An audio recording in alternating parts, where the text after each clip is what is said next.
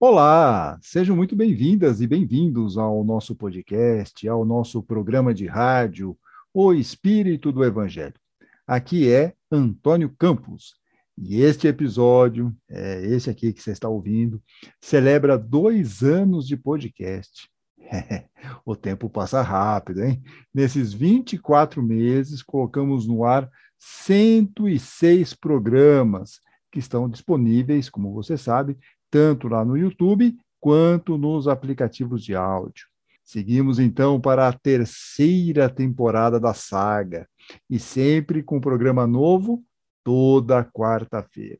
E temos muito que agradecer às nossas queridas ouvintes e estimados ouvintes que nos acompanham nesta jornada. É o caso, por exemplo, do Edson e da Silmara. Os dois enviaram mensagens sobre o último programa.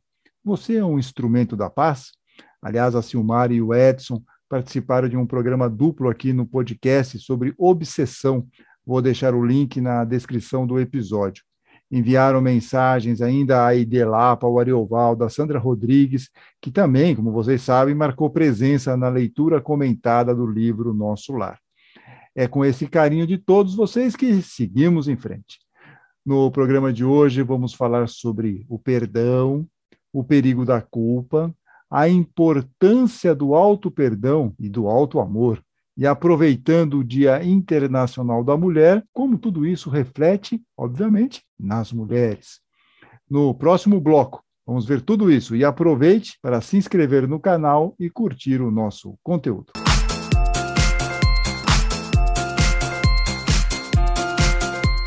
Voltamos e na oração do Pai Nosso, Jesus nos ensina: perdoa as nossas dívidas, assim como perdoamos nossos devedores. Está lá em Mateus, no capítulo 6, versículo 12.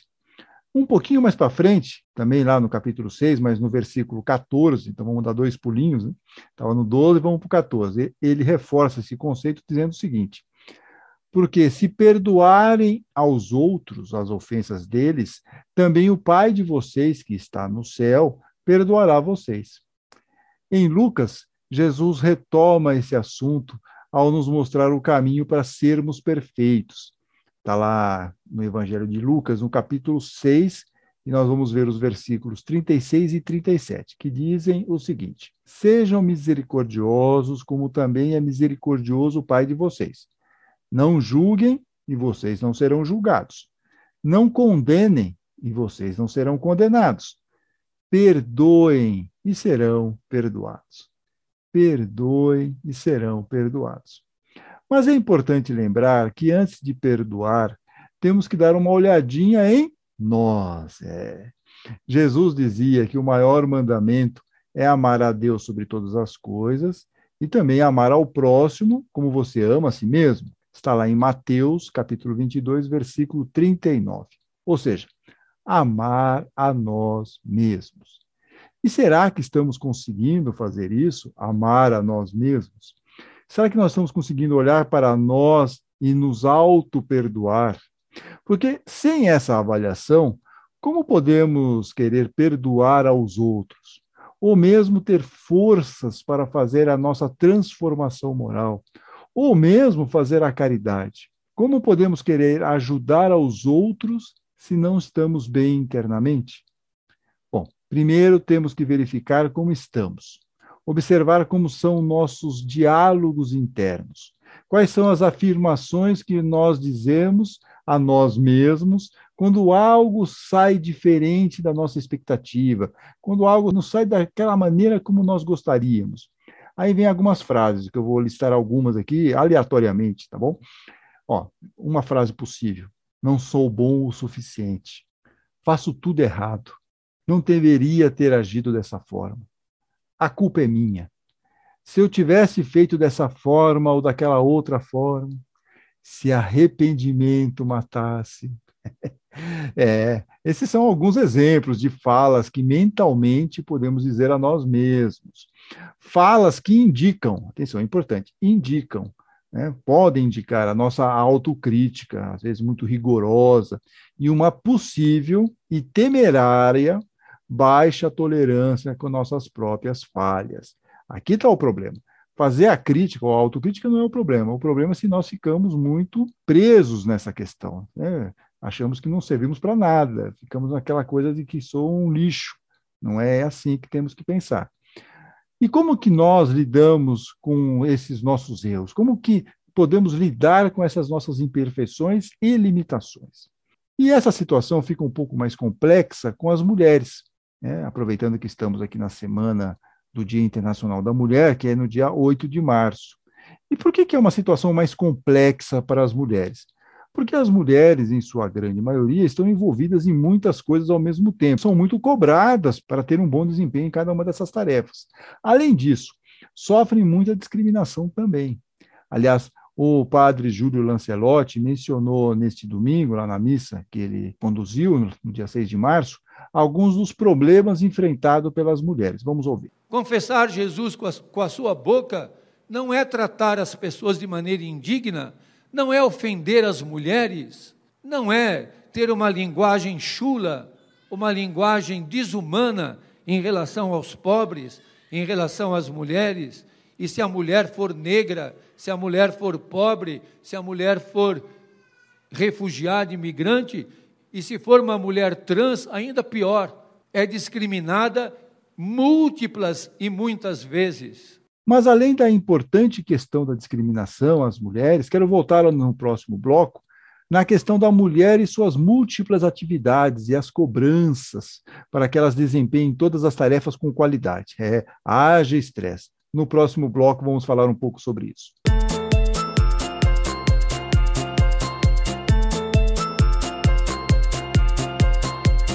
No finalzinho do bloco anterior, né, você se lembra, nós estamos falando sobre essa questão da mulher e suas múltiplas atividades e a cobrança para que as mulheres desempenhem todas essas tarefas, essas multitarefas, com qualidade. Né? Há uma cobrança para que isso aconteça. Tem um texto que foi publicado na internet já faz algum tempo, mas eu guardei esse texto e de vez em quando eu uso lá nas exposições do Evangelho. E a autora desse texto é Lucilene Antunes. Na época em que ela publicou esse texto, ela fazia uma referência que ela era formada em administração, com especialização em marketing e pós-graduação em recursos humanos. E ela descreve muito bem o estresse que vive a mulher nos dias de hoje. Então, ela diz o seguinte: as mulheres hoje assumem duplos papéis de provedoras e mantenedoras de uma casa, e ainda têm que permanecer lindas e bem cuidadas.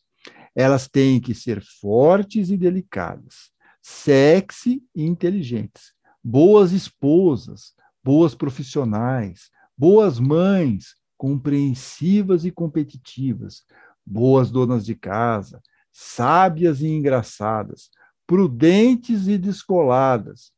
E não pode sofrer com toda essa cobrança, pois se mandar tudo para o alto, pode ser considerada desleixada e descuidada.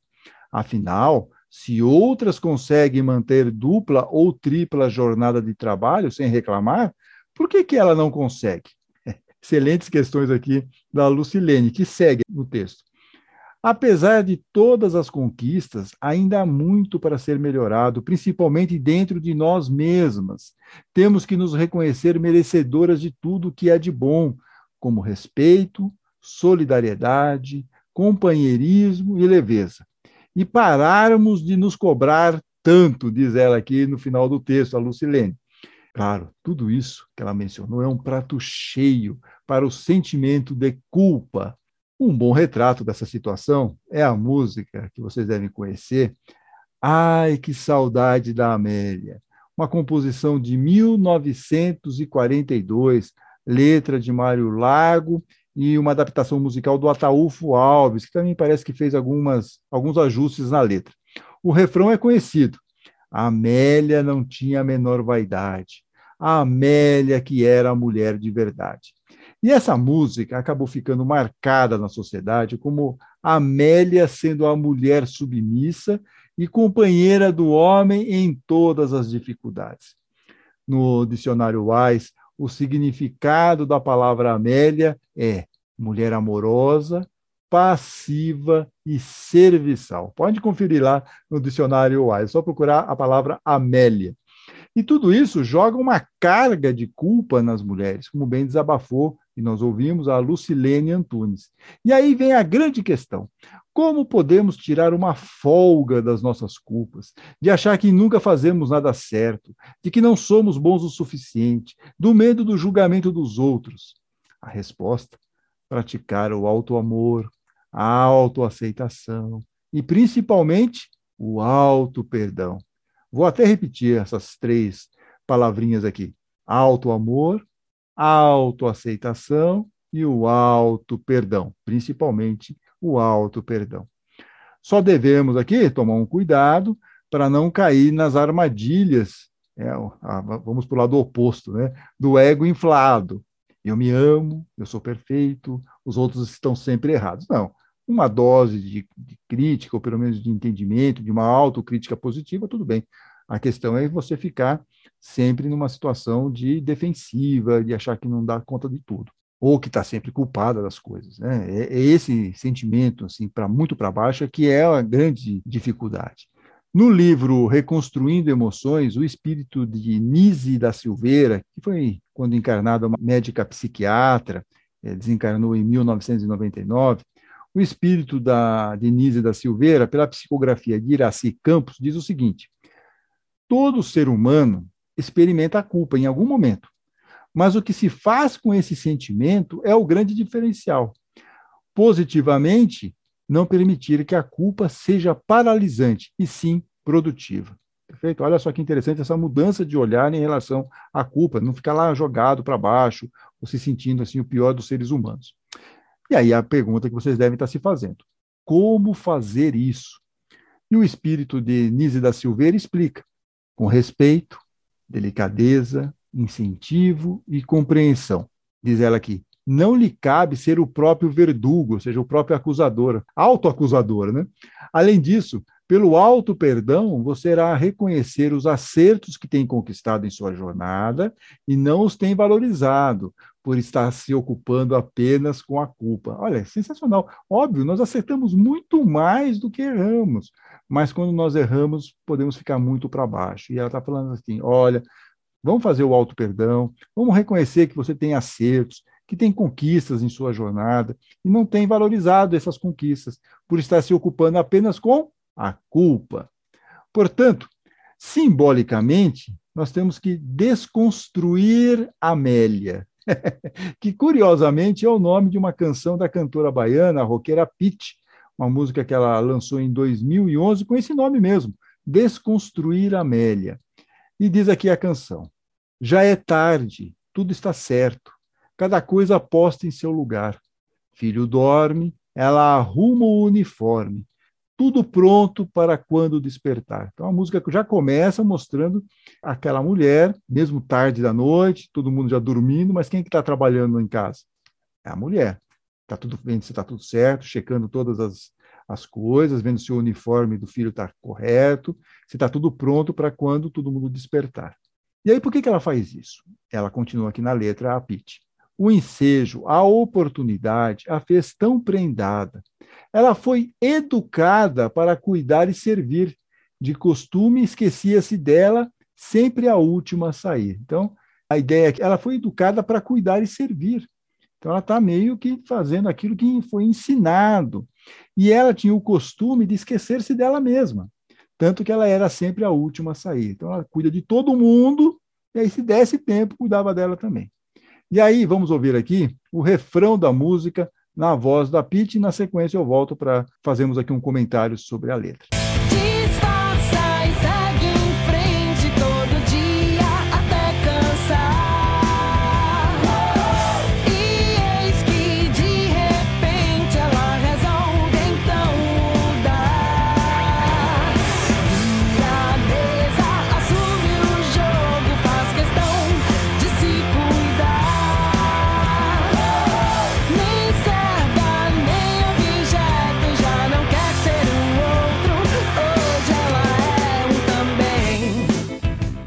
Num primeiro momento, ela vai tocando o dia a dia dessa maneira, disfarçando e seguindo em frente todo dia até cansar. Então, ela vai levando daquela maneira até o momento que ela cansa.